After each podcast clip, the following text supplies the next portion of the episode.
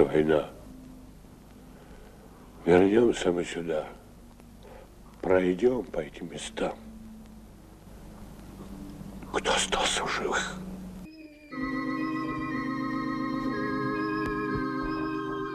Всем привет, это подкаст «Открытого мира». Продолжаем обсуждать, как Россия и Польша воюют на монументальном фронте. Текст историка Станислава Кувалдина. Я Елена Сервитас. Я сегодня до зари встану По широкому пройду полю Что-то с памятью моей стало. Все, что было не со мной, помню. Как Россия хочет ответить Польше в войне памяти – Россия считает себя уязвленной действиями польских властей, демонтирующих памятники, связанные с освобождением Польши от нацистов. Об этом не раз говорилось с высоких трибун и прежде всего устами министра иностранных дел – кощунственные, не могу подобрать другого слова, попытки законодательно обосновать снос памятникам советским воинам-освободителям. А ведь именно подвигу наших солдат государство и народ Польши обязаны своим существованием. Это лишь одно из последних заявлений Сергея Лаврова на эту тему, сделанное в июне 2017 года в Калининграде. Однако, если нынешняя Польша и обязана своим существованием солдатам Красной Армии, то предыдущее польское государство прекратило существование в 1939 году, благодаря в том числе Красной Армии, а вернее благодаря сталинскому приказу 17 сентября 1939 года. Согласно секретному протоколу к пакту Молотова-Риббентропа о разделе зон влияния в Восточной Европе, РККА заняла восточные территории Польши после того, как 1 сентября с запада началось вторжение германских войск. Это лишь одна из множества причин, почему все, что связано с советскими солдатами – вызывает смешанные чувства в польском обществе. Мне теперь не понять, кто же прав был из нас В наших спорах без сна и покоя Мне не стало хватать его Только сейчас, когда он не вернулся из боя Мне не стало хватать его Только сейчас, когда он не вернулся из боя. Ход на могиле. Полный, братцы, оттатуй панихида с танцами И приказано статуй за ночь снять на станции. Очевидно, Россия решила ответить Польше на ее действия, также обращаясь к исторической памяти, правда, на свой манер. Дело в том, что в российских городах не стоят памятники польским солдатам, да и вообще какие-либо памятники, связанные с Польшей. Наша взаимная история сложилась так, что польские места памяти в России – это главным образом могилы тех, кто оказался здесь не по своей воле, участников польских восстаний XIX века, а также расстрелянных НКВД или высланных в Сибирь Сталиным и погибших там в XX веке. Кум докушал огурец и закончил с мукою, Оказался наш отец не отцом, а сукою. К этому, разумеется, не сводится вся история российско-польских отношений, но и не замечать этого тоже невозможно. Итак, польские памятные места, охрана которых регулируется межгосударственным договором, действительно главным образом места захоронений. В том числе и такие символически значимые для поляков, как Катынь, место, где без суда и следствия Просто по решению Политбюро были расстреляны более 4000 польских офицеров, взятых в плен в 1039 году. Ворошить могилы в ответ на снос монументов, стоящих на польских площадях, было бы слишком вызывающим. Поэтому придумали другой ответ – причем на территории Катынского мемориального комплекса. Аналога Польского института национальной памяти в России нет. Поэтому так называемой исторической политикой занимаются все, кому не лень. В частности, нынешнее Министерство культуры и Российское военно-историческое общество, которому министерство покровительствует. Именно силами двух этих учреждений, которыми единовременно руководит Владимир Мединский, в Катынском мемориальном комплексе готовится особая экспозиция. Россия имеет на это право, поскольку сам мемориальный комплекс разделен на польскую и российскую части. В Катынском лесу расстреливали не только поляков. В конце 20-х, в начале 30-х годов НКВД уничтожал там и советских граждан. В 90-е было решено вспомнить об этих жертвах. Возможно, для того, чтобы подчеркнуть Советское государство было бесчеловечно и к своим подданным, хотя это было слабым утешением.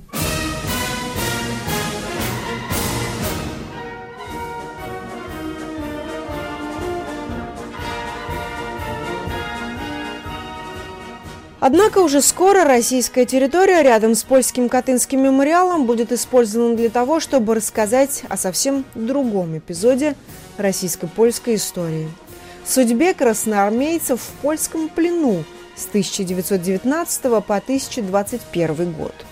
В российской части Катынского мемориала завершают строительство соответствующего выставочного комплекса.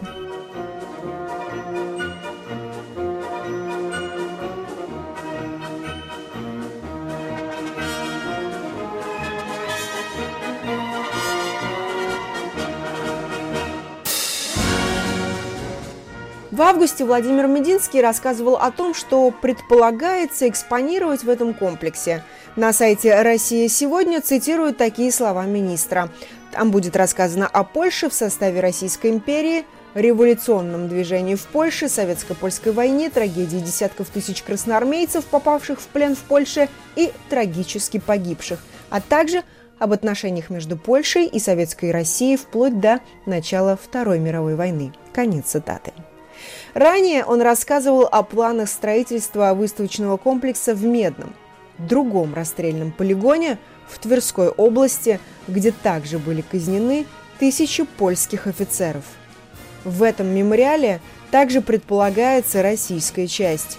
Мединский подчеркнул, «Мы даже не просим на это польских денег – мы это делаем сами, потому что считаем, что это просто наш долг – рассказать о трудных страницах истории, кстати, не только с нашей стороны, но и с польской. Там будет обязательно экспозиция, посвященная событиям 1919-1921 годов.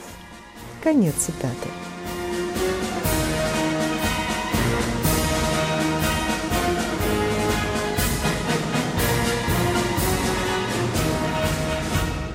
Здоровых просто нет.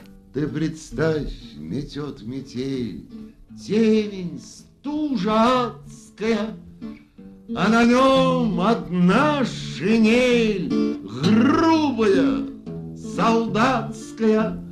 Итак, министр культуры и глава Российского военного исторического общества упорно хочет, чтобы на месте памяти жертв сознательно организованного и фактически бессудного расстрела польских военнопленных, что является международным преступлением, рассказывалось о совсем других событиях, например, о плененных поляками красноармейцах. Попробуем разобраться в этой логике. Прежде всего, Красноармейцы в польском плену действительно неоднозначная и трагическая страница в нашей общей истории. Столкновение армии нового польского государства с Красной армией на территории Украины и Белоруссии начались еще в 1919 году. Весной 1920-го польская армия вместе с своими украинскими союзниками начала крупное наступление на Украине и заняла Киев, но вскоре была разбита Красной армией. Однако после этого Красная армия в ходе мощного наступления на запад потерпела тяжелое поражение на подступах к Варшаве. В результате этих событий осенью 1920 года, когда боевые действия завершились, в Польше остались тысячи пленных красноармейцев.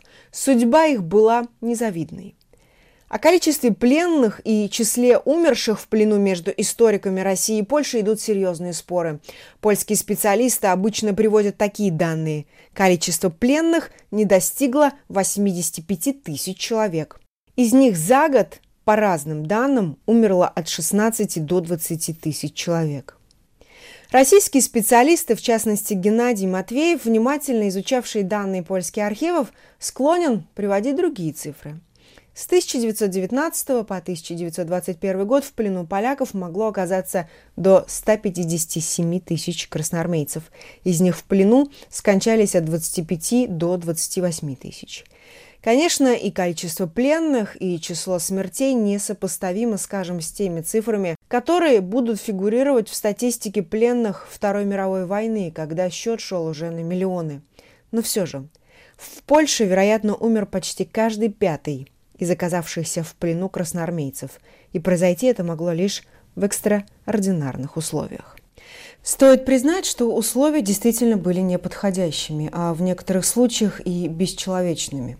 Польша в те годы была почти таким же истощенным войной полуголодным краем с едва функционирующей экономикой, как и советская Россия. Военные власти не знали, что делать с такой массой пленных, да и не особо стремились о них заботиться. Красноармейцев размещали на территории бывших лагерей для военнопленных, а к 1920 году бараки в этих лагерях обветшали, и заниматься благоустройством ради большевиков никто уже не думал. Кроме того, с попавших в плен немедленно снимали годную одежду и обувь, кроме буденовок, к чему приспособить такие шапки никто не знал. А взамен выдавались лохмотья – в бедной стране хорошие шинели и даже просто добротные штаны были ценностью. Результаты подобного обращения были непредсказуемые. Свидетельства крайне тяжелого положения красноармейцев в польских лагерях есть во многих документах, и их оставили сами поляки. По моему мнению, среди тех полутора тысяч пленных здоровых просто нет. Прикрытые тряпьем, они жмутся друг к другу, согревая друг друга. Стоит смрад от дизентерийных больных – и от пораженных гангреной, опухших от холода ног. Пишет о Белостокском лагере полковник медицинской службы Хабихта. А вот как начальство Познанского военного округа докладывало о положении дел в крупном лагере Шталково в конце ноября 1920 года. Условия, в которых пленные находятся в лагере с точки зрения размещения, плохие и трудно переносимые. Бараки совершенно не подходят для размещения пленных, особенно в зимнее время, тем более, что они плохо согреваются. Пленные, изнуренные голодом и холодом, особенно те из них, кто прибывает эшелонами с фронта, в пути из недостатка пищи массово заболевают.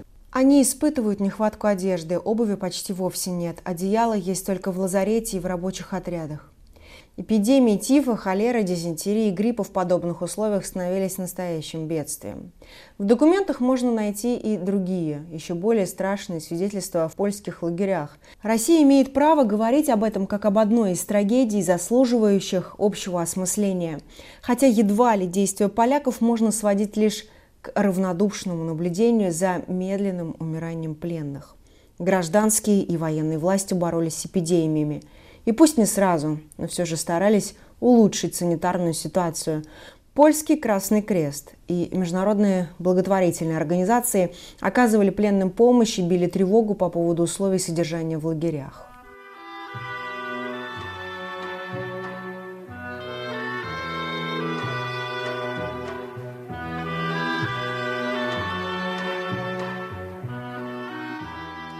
Сами виноваты.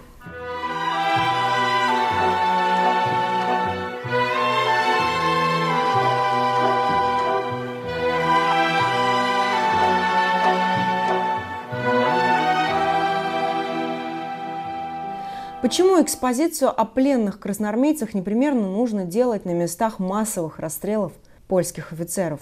Отчасти ответ на этот вопрос можно получить из сообщения, размещенного на сайте Российского военного исторического общества в августе этого года. Там говорится о том, что тематику будущей экспозиции в Катыни Мединский обсуждал с Василием Жуковым, ректором Российского государственного социального университета, где Мединский якобы защищал свою докторскую диссертацию, которая посвящена, как мы помним, предвзятости иностранцев в описании московского государства. Сам Жуков когда-то писал свою докторскую на тему осуществления и развития КПСС принципа демократического централизма «Современная историография», что не помешало ему стать консультантом Мединского по вопросам истории 15-17 веков. Жуков вообще стал сейчас специалистом широкого профиля. В том числе он один из тех, кто активно отрицает вину СССР в Катынском расстреле. Ревизионисты придерживаются версии, сформулированной еще при Сталине. Польских офицеров в Катыни расстреливали немцы, а если в СССР расстреливали и некоторых польских офицеров, то только тех, кто имел прямое отношение к жестокому обращению с красноармейцами в 1919-1921 годах. Такого мнения придерживаются Жуков и Мединский. Излишне даже говорить о том, что ни в одном документе НКВД, связанном с польскими пленными, не подчеркивается роль какого-либо из них в охране красноармейцев после советско-польской войны. Трудно и воспринимать всерьез отрицание роли НКВД в Катынском расстреле. Заметим, что Мединские сотоварищи, конечно, знакомы с этой аргументацией. Тем не менее, в комментарии исполнительного директора РВИО Владислава Кононова и в материалах будущей экспозиции говорится о том, что, цитата, «вокруг Катынской трагедии существует множество догадок и предположений, логических умозаключений, основанных на нестыковках». Конец цитаты. То есть Мединский нашел адекватный ответ Польши. Раз вы сносите наши памятники, и при этом вам так важна Катынь, то мы скажем, что в Катыни вы виноваты сами. И вообще, не все так однозначно в этой истории. Такова стандартная реакция пиарщика, каким был Владимир Мединский в своих прежних ипостасях, на негативную новость. Вот только здесь не новость, а тяжелые факты прошлого. И цинизм, присущий коммерческому пиару в отношении человеческой трагедии, выглядит чудовищным. Из-под небес по птичьи окликая Всех вас, кого оставил на земле. Вами были подкасты «Открытого мира». Я Елена Сервитас, и мы с вами читали текст историка Станислава Кувалдина.